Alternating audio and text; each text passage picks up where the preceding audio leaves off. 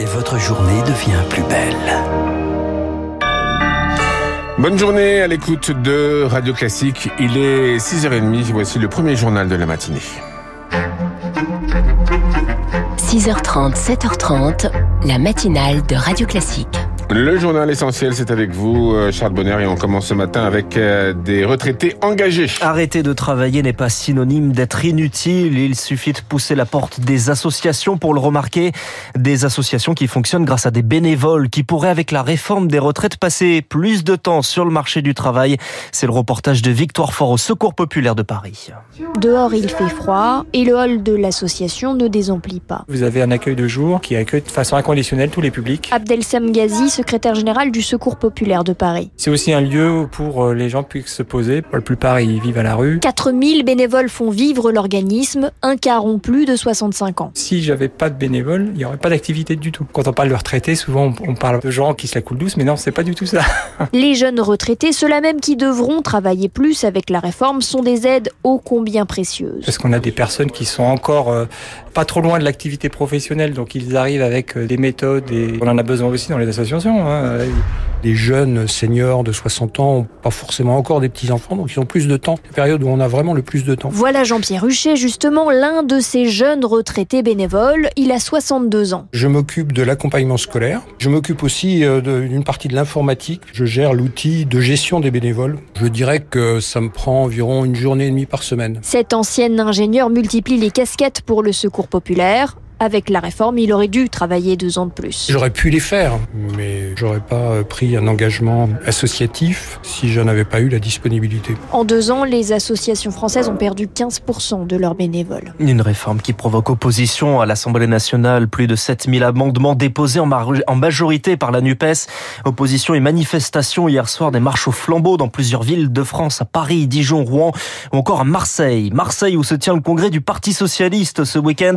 Congrès qui doit entériner la réélection d'Olivier Faure à la tête du parti, scrutin qui se tenait la semaine dernière, contesté par le finaliste et maire de Rouen, Nicolas Mayer-Rossignol. Il est 6h32, c'est à partir euh, d'aujourd'hui qu'est versé l'indemnité carburant. Un chèque de 100 euros versé à partir d'aujourd'hui. Pour le moment, 3 millions de personnes en ont fait la demande sur le site des impôts.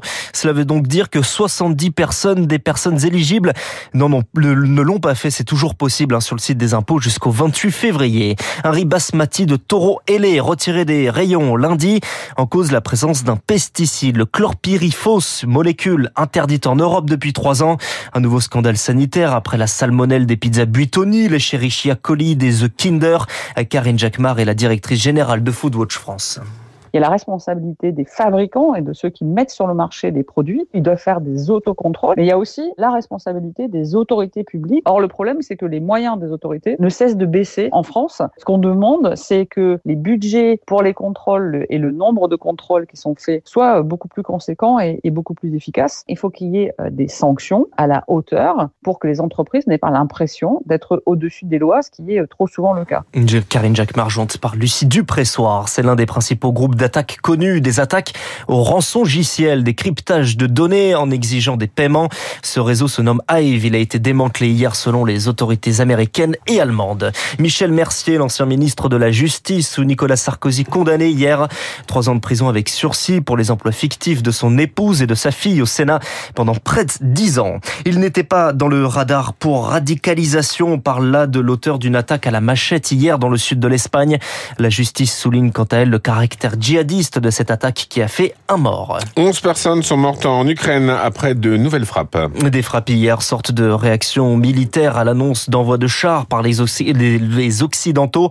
Des frappes qui ont provoqué également des pannes de courant. L'Ukraine qui mène aussi la bataille symbolique et menace de boycotter les Jeux Olympiques de Paris si le comité international décidait de réintégrer les athlètes russes et biélorusses. Et Elisabeth Borne fait un point justement sur l'avancement des Jeux Olympiques. Elle est ce matin en Seine-Saint-Denis au centre aquatique. Cet après-midi, elle participe à un comité interministériel des Jeux Olympiques dont les dépenses sont scrutées. Il a fallu revoir le budget à la hausse en décembre, mais dans le contexte, c'est normal, dit Stéphane Troussel, président du département de Seine-Saint-Denis, hôte de 80% des événements. Il y a eu euh, une révision budgétaire. Il n'y a pas de dérapage financier, mais il a bien fallu prendre en compte euh, l'inflation. Il faut le dire, il y a eu euh, deux années de crise sanitaire qui ont retardé le démarrage d'un certain nombre de chantiers. Eh bien, ces retards ont été rattrapés. Il y a d'autres questions qui doivent continuer d'être traitées. Les questions d'accessibilité, de transport, d'organisation et de sécurisation pendant les compétitions ou les célébrations. Mais quand je regarde aujourd'hui les principaux chantiers en Seine-Saint-Denis, qu'il s'agisse du centre aquatique olympique, qu'il s'agisse de la piscine de Marville, on est totalement dans les temps. Stéphane Troussel au micro de Léonard Cassette avant ces Jeux Olympiques. Il y aura la Coupe, de, la coupe du Monde de rugby en France. C'est en septembre. Le rugby qui cherche un nouveau patron à sa fédération. Le nom de Patrick Buisson, proposé par Bernard Laporte, est refusé par les clubs. Le comité directeur de la Fédération française de rugby se réunit ce matin. Et puis une belle idée de sortie si vous êtes dans le département de la Charente. La 50e édition du Festival international de la bande dessinée d'Angoulême. Cette année, c'est Riyad Qui a été sacré. Vous pourrez aussi découvrir ou redécouvrir Marguerite Aboué et son septième volume des aventures d'Aya de Youpougon. C'est chez Gallimard, une exposition lui est consacrée. Il y a 18 ans, ce prix a changé beaucoup de choses pour moi. D'abord, euh, être reconnu dans ce milieu, moi qui ne faisais pas partie de la bande dessinée. Je trouve qu'il y a beaucoup plus de représentation, euh, c'est intergénérationnel. Avec ce médium, on peut parler de tous les thèmes. Ça, pour moi, c'est ce qui a vraiment changé ces 50 années. C'est un festival où il y a vraiment, il y a du scolaire, il y a euh, des familles euh, qui viennent et on a vraiment nos lecteurs. Hein. Voir tous ces lecteurs, ces gens qui se déplacent pour nous rencontrer. Enfin, je trouve ça magique quand même. Marguerite Abou interrogée par Victoire Fort. Ambiance hostile pour les Français. Ce soir, les Français du handball sont en demi-finale du mondial. C'est contre la Suède, en Suède, à Stockholm, et c'est à 21h. Et on leur souhaite aussi bonne chance. Merci beaucoup Charles Bonner. Il est 6h36, on vous retrouve dans une heure. Le journal de l'économie, mais d'abord le premier invité de cette matinale.